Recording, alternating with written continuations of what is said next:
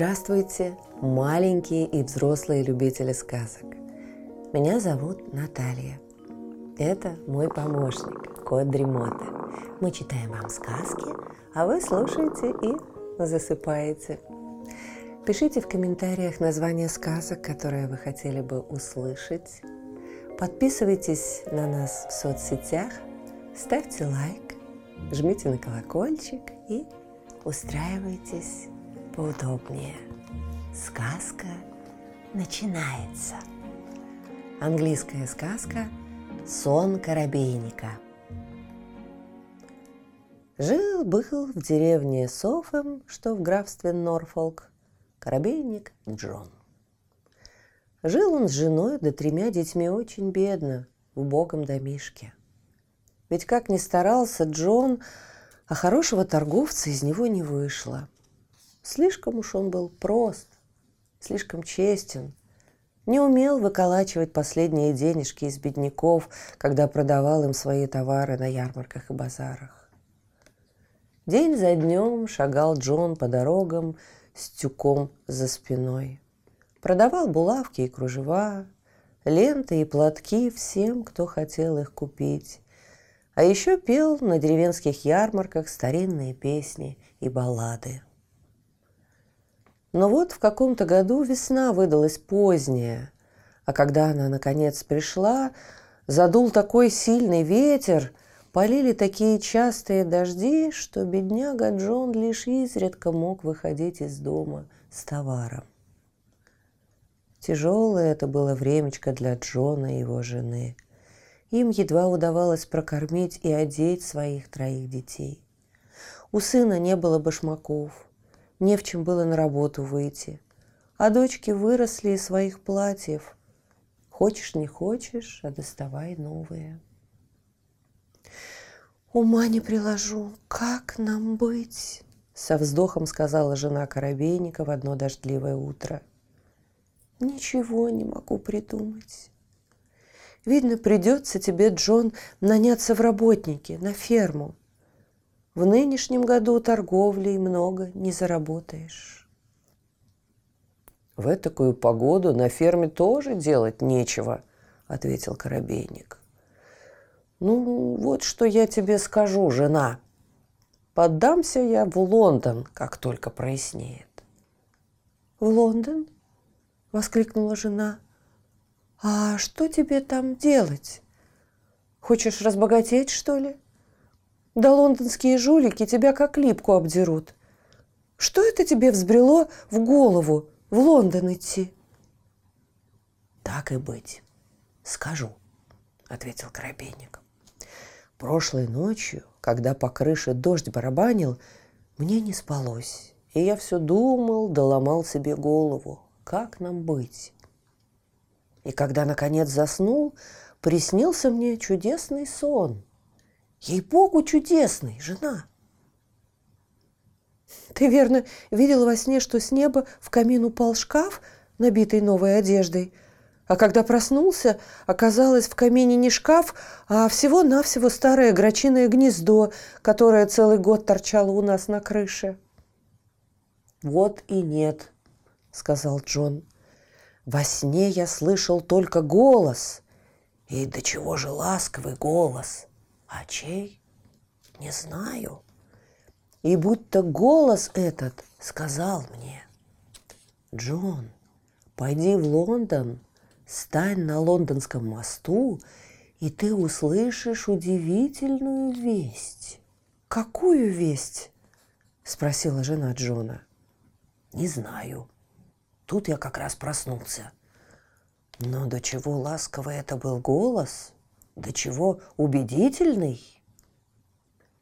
И ты собираешься тащиться в Лондон из-за какого-то сна?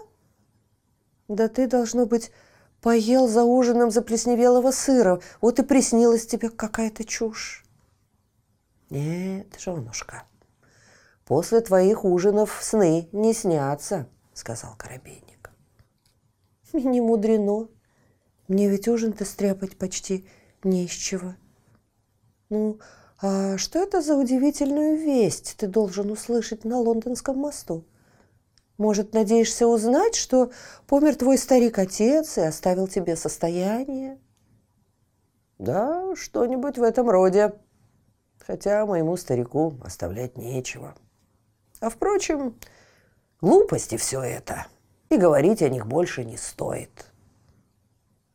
Ну и вторую, и третью ночь Коробейника мучили сны. Три ночи подряд слышался ему все тот же голос. «Джон, пойди в Лондон, стань на лондонском мосту, и ты услышишь удивительную весть». «Уж не ангел ли это говорит со мной?» — думал Джон.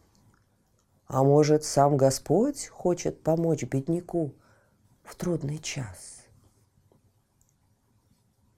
Как непрост был Джон, ну уж если бывало забьет себе что-нибудь в голову, никак его не отговоришь. И в конце концов жена согласилась отпустить его. Благословила мужа на дорогу, сказала, что рада будет, если он хоть живым вернется, а больше ей ничего не надо. Заставила его одеться потеплее и отдала ему последние деньжата. На прощание Джон расцеловал всю семью и пошел в Лондон. На сей раз он не тащил на спине тюка.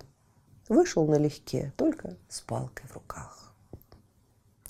До Лондона ходу было четыре дня. На Джоново счастье распогодилось, и он мог ночевать в сараях или под стогами сена. Наконец он добрался до Лондона и без труда нашел знаменитый мост – в те далекие времена на этом мосту стояли дома и лавки, и по нему проходили толпы народа. Дошел Джон до Темзы, остановился на мосту и стал ждать. Глядит на воду, видит, проплывают мимо лодки. Глядит на улицу, видит кареты и повозки катят, всадники едут, пешеходы идут. Но никто с ним не заговаривает никто его не замечает. Когда стемнело, Джон улегся, прислонившись к стене какого-то дома, и заснул. На другой день он встал на другом конце моста, но опять никто не обратил на него внимания. Проголодался Джон, купил себе небольшой каравай хлеба, немного сыру и кружку пива. Так он и стоял на мосту день за днем, пока не вышли у него все деньги. «Вот и конец моим приключениям», — подумал Джон. «Денег больше нет, а толку никакого. Ни одна живая душа мне ни словечка не сказала, и никакой вести я не услышал, ни простой, ни удивительной. А теперь придется поворачивать домой, допросить на хлеб. У меня, кажется, и двух пенсов не осталось. И только захотел Джон в последний разок взглянуть на широкую реку, как подошел хозяин лавки, что стояла напротив, и заговорил с ним. «Не терпится мне узнать, кто ты такой «И что тебе здесь надо?» – сказал лавочник. «День за днем ты стоишь тут на мосту, хотя продавать тебе нечего, и милостыни ты не просишь.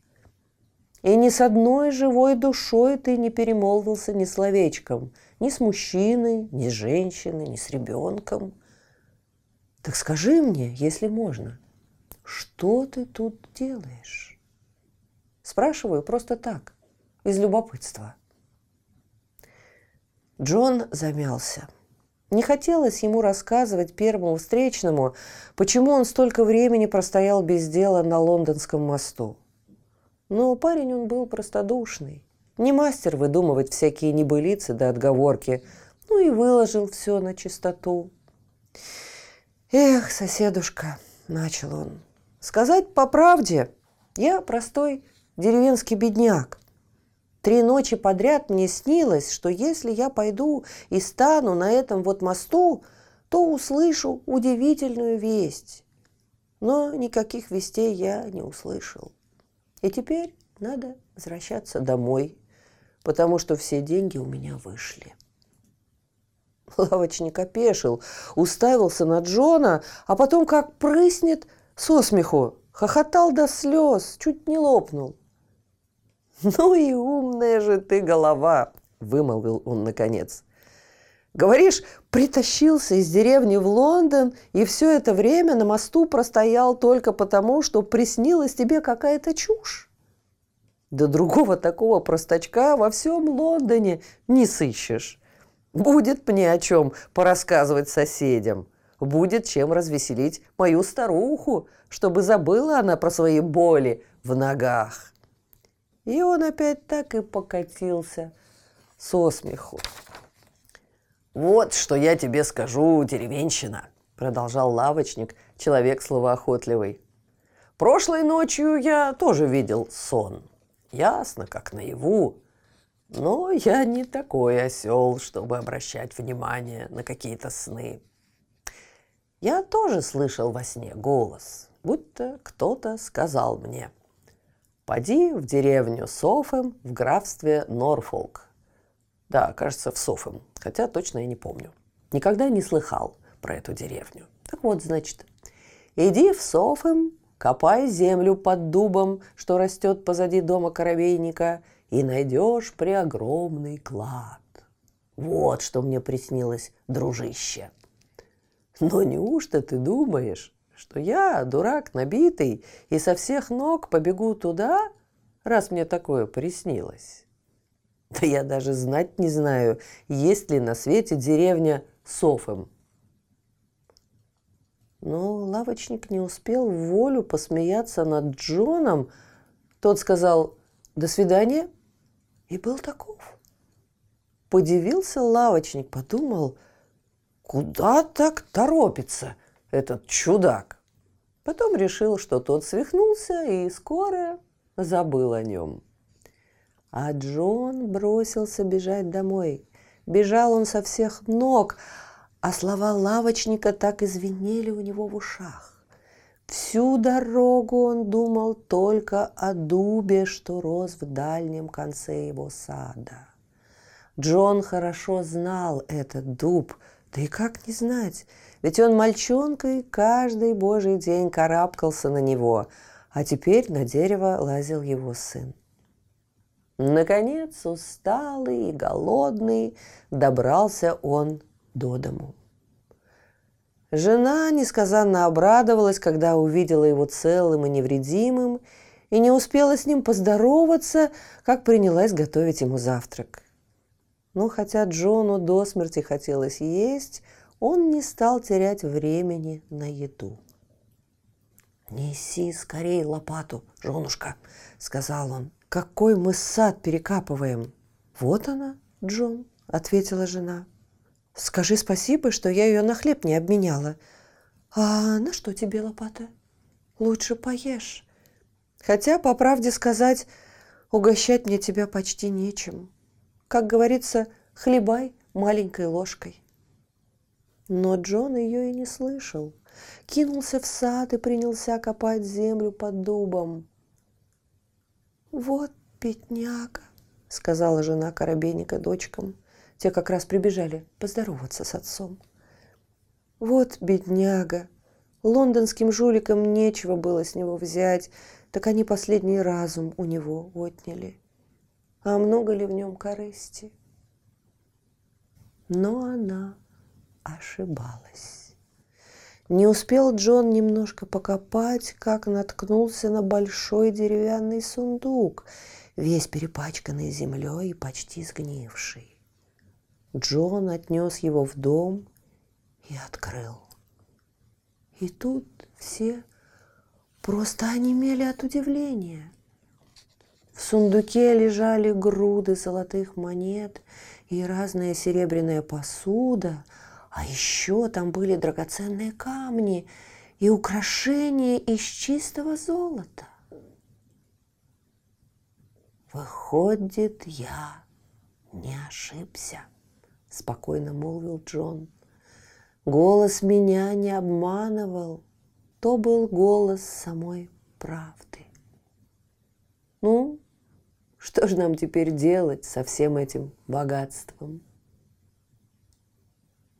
И вот, чтобы не быть в долгу перед Богом, Джон пожертвовал большую часть денег на обновление старой деревенской церковки, которая грозила вот-вот обвалиться. А на остальные купил большой красивый дом и зажил в нем припеваючи с женой и детьми. Слышите, кот Ремота запел свою песенку. Это значит, что пора засыпать. Мы обязательно встретимся снова. Ну а сейчас спокойной ночи.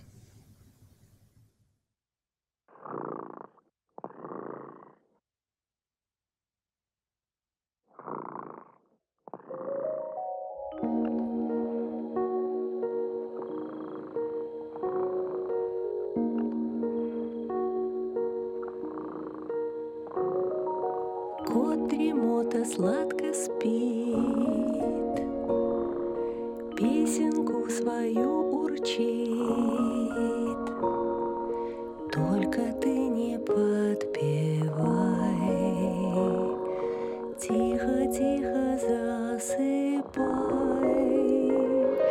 Что